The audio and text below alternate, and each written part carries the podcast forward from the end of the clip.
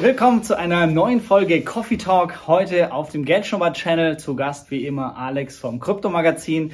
Wir haben heute das Thema Programmieren lernen.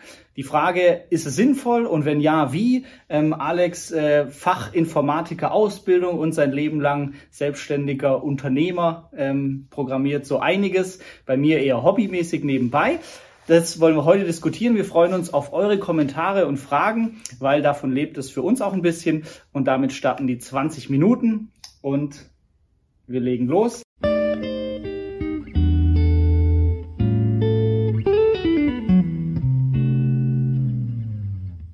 Vielleicht erstmal mit dem Punkt, ähm, heute, heutzutage Programmieren lernen, also sich die Fähigkeit anzueignen, egal wie sinnvoll. Ähm, du hast es jetzt dein, dein Leben lang quasi schon gemacht. Wie siehst du es ähm, heute noch sinnvoll? Ja, also sinnvoll auf jeden Fall. Wer sich also als junger Mensch, aber auch im höheren Alter für das Thema Softwareentwicklung interessiert, also eigene Software-Tools, Skripte bauen, der sollte auf jeden Fall sich das mal anschauen. Das ist eine super kreative Sache. Ich vergleiche es immer mit Lego-Spielen. Mhm. Als Kind habe ich gern Lego-Baukasten gebaut und äh, Lego gebaut und als Erwachsener ist es auch nichts anderes, nur mit äh, Logik. Ich sag, beim Programmieren ist es aber so, dass ich, ich finde, das ist so ein zweischneidiges Schwert heutzutage. Auf der einen Seite glaube ich, es war noch nie so einfach, durch YouTube es zu lernen und durch irgendwelche Krypt äh, Krypto sei schon, ähm, Programmierlernportale mhm. oder Apps. Es war nie, nie so einfach, sowas zu lernen und mhm. so schnell zu lernen. Es gibt Leute, die gehen nach Berlin, machen hier drei, vier Monate Kurs und gehen danach in Startups und entwickeln mit hochbezahlt bei Softwareprojekten. Das Problem ist nur, ähm, auf der anderen Seite, und das ist der andere Aspekt, die Anforderungen der Industrie werden auch immer heftiger. Also die Maßstäbe sind ja in was Usability vom Frontend angeht, also für Oberflächenprogrammierung, die werden ja bei, bei Apple angesetzt oder bei modernen Betriebssystemen. Und ich glaube, weißt du, früher meine erste Software, da konnte man irgendwie zwei Sachen klicken und ich war stolz drauf und da haben alle noch gesagt, cooles Tool. Heute wird ja kein Hahn mehr danach krähen. Mhm. Und äh, das heißt, die Anforderungen werden auch immer heftiger an professionelle Software, gerade auch im Enterprise-Bereich. Aber ich sage mal, für den Einsteiger ist es was, da kriegt man heutzutage erstens schnell viel Wissen und zweitens ähm, kann man da richtig coole Sachen mitmachen. Mhm. Ja, Finde ich auch. Also gerade auf YouTube gibt's extrem coole Sachen. Ähm, jetzt nicht Programmierung, aber zumindest, äh, also wenn man die Leute die Website-Kurs oder so gemacht haben mit CSS, kann man das Aussehen von Internetseiten ähm, beschreiben. Und da gibt's solche kleinen Wettbewerbe. Da haben die auf YouTube äh, als Challenge, ich muss einen grünen Kreis überlappen lassen von einem grünen Rechteck und da ist noch eine gestrichelte Linie. Und dann sieht man, wie die live in CSS-Befehlen das dann machen, bis das so hin schaut und dann sieht man auch wieder, die haben es unterschiedlich gelöst, aber man kann so eins zu eins lernen. Früher, ich habe mit Büchern programmieren gelernt mit 15 so ähm, und das ist heute schon toll, was es auf YouTube gibt. Mhm. Also, dass man es, ja, dass man es. Aber du sprichst lernen. was Interessantes an ja. und zwar,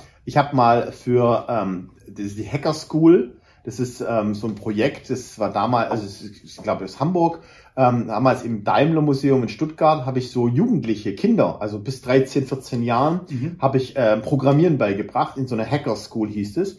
Und ähm, der, der Unterschied ist einfach, wenn ich so sehe, auch bei meinen Studenten in der Hochschule, wo ich ab und zu äh, Dozent für Informatik bin, die Lernerfolge beim Programmieren, du sagst sowas wie ja, wenn die die Kreise übereinander legen und einen Strich programmieren können, es gibt Menschen, die können damit so insoweit umgehen, dass sie, wenn sie so einen kleinen Erfolg haben, verstehen, dass es ein Schritt auf der Stufe zur nächsten Stufe ist. Also die das auch emotional hinkriegen, zu sagen, okay, das ist noch nichts Weltbewegendes, ich habe da eine Kleinigkeit programmiert, aber das ist schon mal ein richtig guter Schritt und ich sehe den Fortschritt.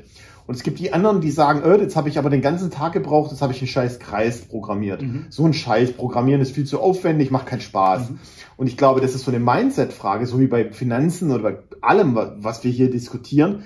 Ähm, man muss bereit sein, einen gewissen Lernprozess einfach durchzugehen. Und, äh, und da sage ich mal, das ist nicht für jeden was. Mhm. Also man muss bereit sein, die kleinen Schritte zu gehen mhm. und damit auch glücklich zu sein. So die kleinen Milestones zu erreichen. Mhm. Und für jemand, der das charakterlich sowieso schon inhärent hat, so zu sein, dem fällt es, glaube ich, total einfach, Programmieren zu lernen. Und jemand, der eben immer ein großes Ergebnis erwartet nach kurzer Zeit und wenig Arbeit, mhm. der wird super frustriert sein, glaube ich. Ja, und äh, glaube ich auch immer subjektiv, was man als großes Ergebnis erwartet. Also ich habe mich damals einfach gefreut, dass ich was geschrieben habe und dann wurde der Bildschirm grün oder so oder es hat was ausgerechnet. Das war für mich schon wow, das hat's automatisch gemacht.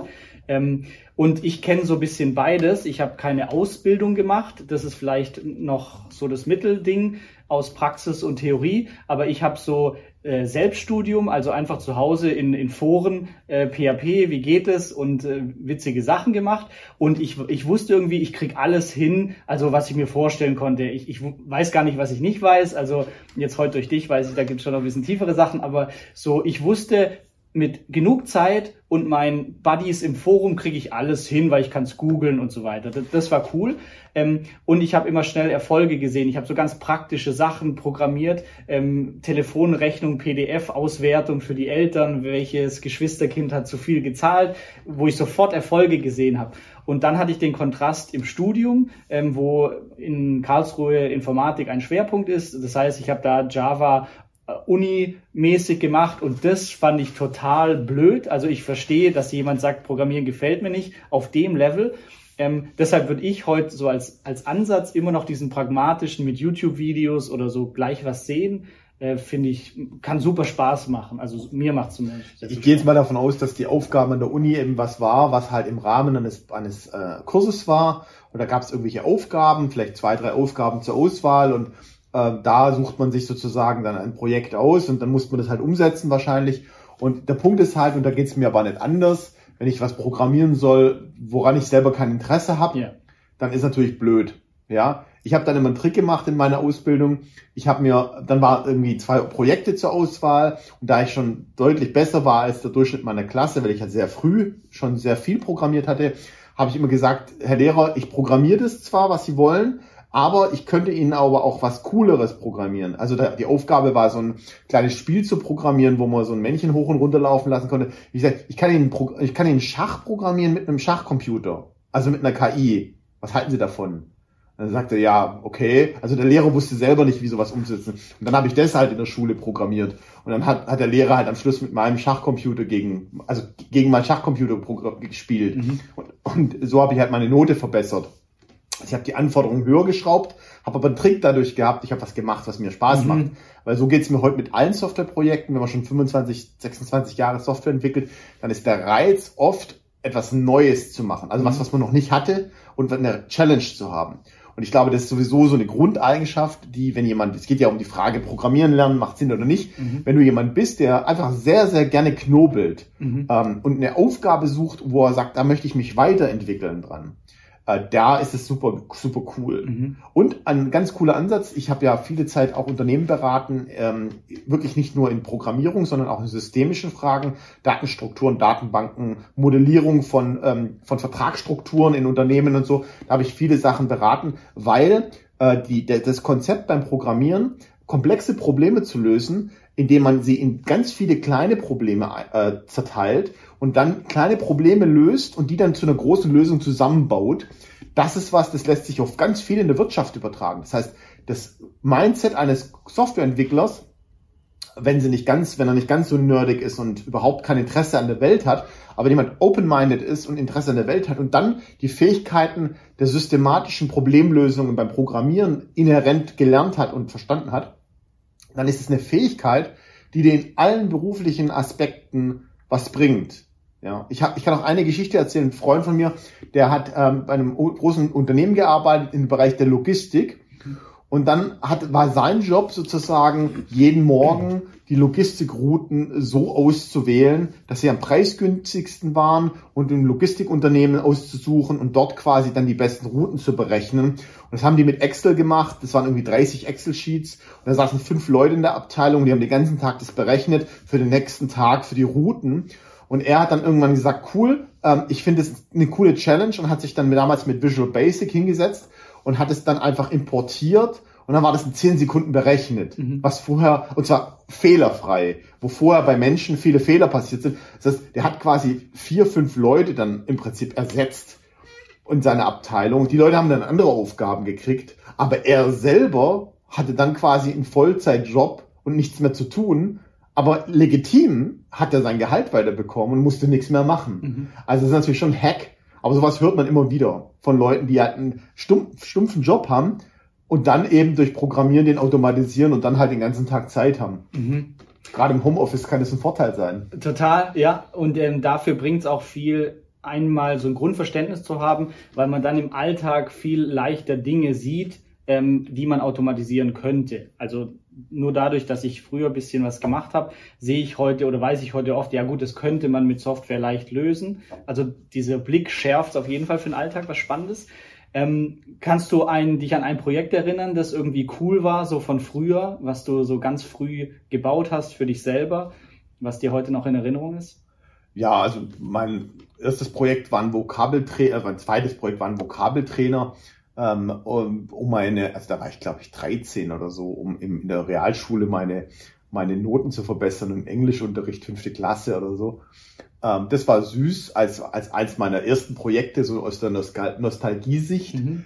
Ähm, ja, ich meine, ich habe so viele Projekte programmiert. Mein erster kommerzieller Kunde war ein eBay Power Seller, der hat Kabel verkauft, damals noch Kuscheltiere, also heute verkauft er Kabel, mhm. äh, damals also auch Kabel, aber damals hat er so Kuscheltiere verkauft über eBay und so. Und da habe ich in einem eBay, also eine, eine, einen Template-Generator programmiert. Also mhm. man, er musste quasi nur noch die Produktbilder einfügen und dann hat er eben ein HTML-Template also eine, eine Layout-Programmierung für eBay programmiert, dass es immer so gleich aussieht mhm. mit einer Galerie drin und so. Und das musste man damals halt, da gab es keine Web-Editoren oder so. Mhm. Und dann habe ich da eben eine Software gebaut, wo er nur noch die Bilder einpflegen musste.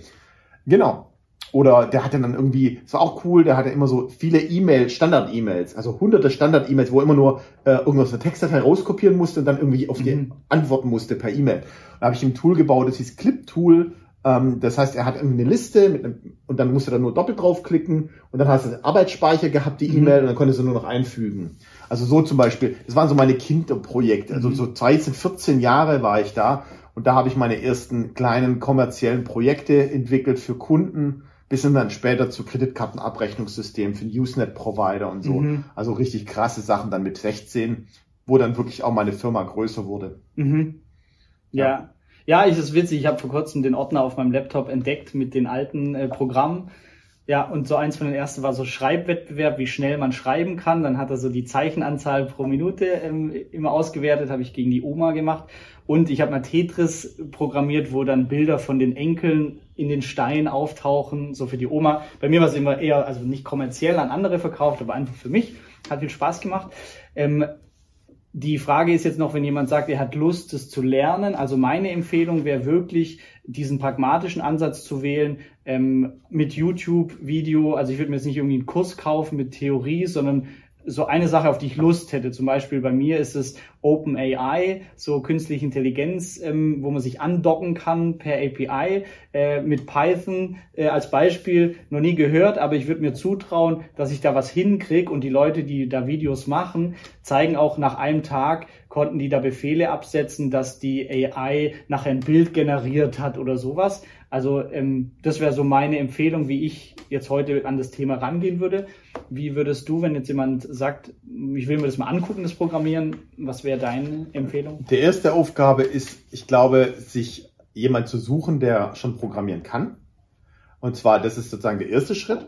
Bevor ich irgendwie anfange, allein in YouTube dahin zu sitzen, mal im Umfeld fragen, wer hat denn schon mal programmiert, Freunde, Bekannte, Familienmitglieder. Vielleicht kann einer schon ein bisschen programmieren, mhm. weil ich finde, der Einstieg beim Programmieren ist nur so eine mentale Hürde mhm. am Anfang.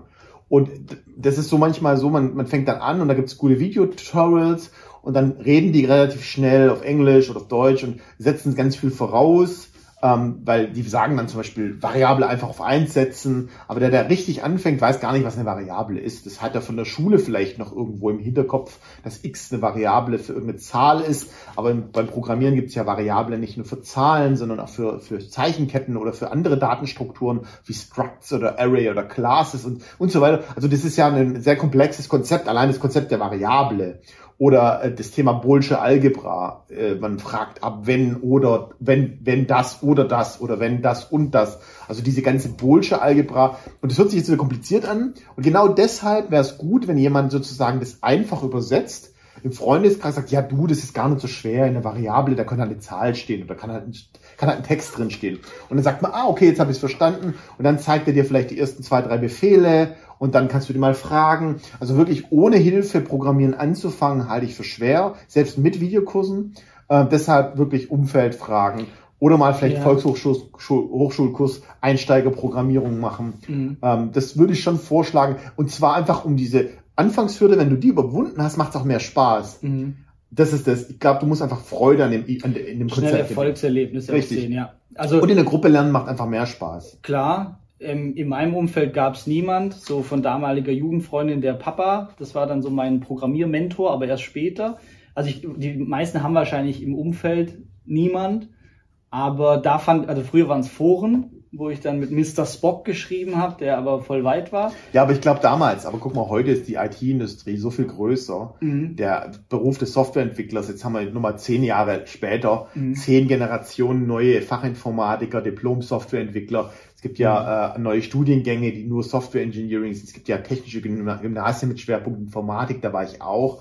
Das heißt, es gibt so viel mehr Leute, die Berührung hatten. Und wenn ich überlege, als ich in der Schule war, da war der IT-Unterricht, äh, da wurden einem die Finger auf die Tastatur gelegt und wurde ein Blatt drüber geklebt. Und dann musste man blind zehn Finger schreiben und für jeden Fehler gab es eine Note Abzug, mhm. während die Lehrerin vorne was vorgelesen hat. Ja. Das war sozusagen dann die Note mhm. im IT-Unterricht. Und das gibt's ja. ja heute nicht mehr so. Mhm. Und das ist auch wieder so dieses falsche Konzept, wie wir lernen. Meine kleine Schwester, die konnte zehn Finger, vielleicht nicht nach den Standardregeln, aber die hat zumindest acht Finger benutzt, konnte super schnell und richtig schreiben. Nicht durch irgendeinen Kurs, sondern weil die einfach mit ICQ, wer es noch kennt, den Messenger, fünf Stunden mit zehn Freunden gleichzeitig jeden Abend äh, geschrieben hat. Und der hat Spaß gemacht und nebenbei hat sie ziemlich schnell tippen gelernt.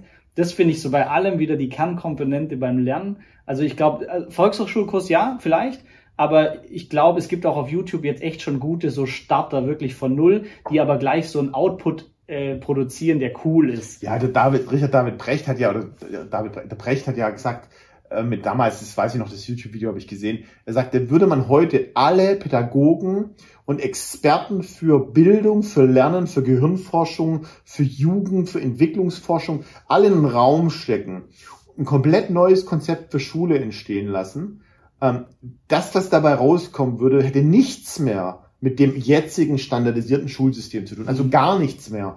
Ähm, und so wie es ja viele Konzeptschulen gibt mit freiem Lernen und so. Ich meine, wir schweifen jetzt ein bisschen ab vom mhm. Thema, aber im Prinzip geht es darum, dass man versteht, ähm, man muss einen Raum schaffen, in dem man eine Lösung, ein Problem aufzeigt. Mhm wo der Mensch oder das Kind oder wie auch immer Lust hat, das Problem zu lösen. Und dann sagen, hey, hier sind drei Werkzeuge dafür. Ein Blatt Papier, ein Computer, ein iPad, ein Handy. Guck mal, wie willst du das Problem lösen? Äh, hier ist noch eine, ein Buch zum Thema Programmieren oder ein YouTube-Video. Ähm, hier viel Spaß. Hab, hast du mal eine Woche Zeit, beschäftige dich mal damit. Hier sind drei Freunde, ihr könnt es zusammen machen, habt Spaß dabei, lernt es mal, bringt es euch bei. Und wenn ihr Fragen habt, kommt zu mir. Mhm. Ich kann programmieren oder ich kann das Problem schon lösen in drei verschiedenen Varianten.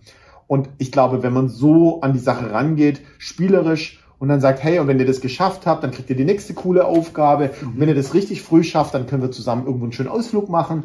Also wenn man Leute so motiviert einfach, und so muss man sich selbst halt auch belohnen und motivieren. Ja, absolut. Aber deshalb auch, du hast mir beim äh, Mittagessen heute gesagt, dass du, weil viele in den Kommentaren das auch geschrieben hat, in deinem Trading-Kurs ein Kapitel machst, wie über Bot programmiert. Ähm, und das wäre so eine Sache, wenn ich also ich werde es so auch angucken, aber wenn jetzt zum Beispiel jemand beim Grid Trading mitgemacht hat, aber dem ist es zu so blöd zum Klicken, äh, der könnte Lust haben, ich will das jetzt programmieren. Und ähm, das ist für mich so ein Ding, das mich motiviert. Boah, wenn ich es hinkriege, dass auf der Börse automatisch das gemacht wird und du zeigst mir, wie das geht, dann hätte ich so einen Anwendungsfall.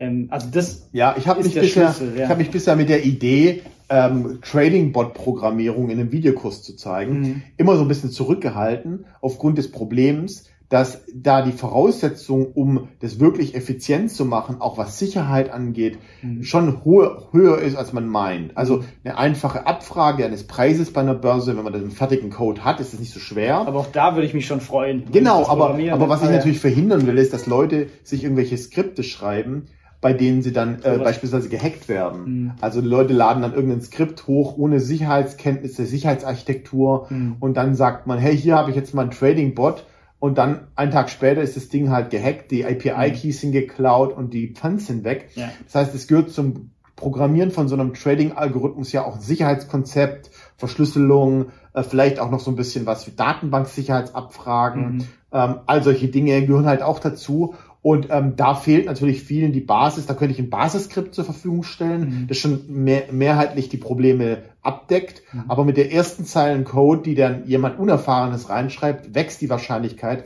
dass da eine Sicherheitslücke drin ist oder dass da was falsch programmiert ist. Und ähm, ja, da fehlt dann, da muss ich überlegen, wie ich diesen schmalen Grad schaffe zwischen Grundlagenwissen mhm. oder zu sagen, dieser Kurs ist zwar schon auch für Anfänger, aber äh, er setzt voraus, dass man zum Beispiel diese Programmiersprache zum Beispiel in Basiswissen beherrscht. Mhm. Und dann verlinke ich vielleicht auf einen richtig guten Videokurs, mhm. wo dann die Grundlagen der Programmiersprache nochmal erklärt werden mhm. oder so. Ja. Also irgendwie muss ich da einen Weg finden. Mhm. So einfach wird's aber nicht, glaube ich. Ja. Aber ähm, auch so Reverse Engineering ist bei mir auch immer viel wir sind hier schon durch, äh, viel, wie ich lerne. Also ja. würde ich was sehen, auch in einer Sprache, die ich jetzt noch nicht kenne, aber dann verstehe ich schon mal 40 Prozent. Also ich glaube, ja, vielleicht muss man nicht bei Null anfangen, sondern auch wenn es bestehende Templates gibt. Aber es wäre auf jeden Fall für mich ein Case, wo ich mich freuen würde, boah, wenn ich das jetzt selber machen kann. Klar. Aber klar, oder man macht Abstufung und sagt nur eine Kursabfrage, wo ich noch nicht kein Geld irgendwie mit antatschen kann. Genau. Okay. Super. Aber Fazit, Programmieren lernen macht immer noch Sinn und durch ein praktisches Projekt wäre es am besten zu lernen. Schreibt mal gerne eure Kommentare, was ihr denkt, ob ihr programmieren könnt, ob ihr vorhabt, das mal zu lernen. Wir freuen uns und nächste Folge wieder beim Alex, auch wenn ihr da Themenvorschläge habt, sehr gerne. Und damit tollen Abend euch. Bis bald. Ciao. Danke, dass du bei dieser Podcast-Folge dabei warst. Du konntest was mitnehmen leite ihn gern an deine Freunde weiter, die mit dir Vermögen aufbauen wollen. Geteilte Freude ist doppelte Freude. Alle wichtigen Links der Folge findest du in den Show Notes. Wenn du den Geldschnurrbart Podcast aktiv mitgestalten möchtest, verlinke @geldschnurrbart auf Instagram und stell uns deine Frage. Vielleicht ist sie dann schon bald Thema in einer neuen Folge. Ansonsten hilft uns jede Bewertung auf iTunes oder Spotify. Vielen Dank dafür. Auf das unser Vermögen und unsere Zufriedenheit weiter wachsen. Bis zum nächsten Mal, dein Geldschnurrbart.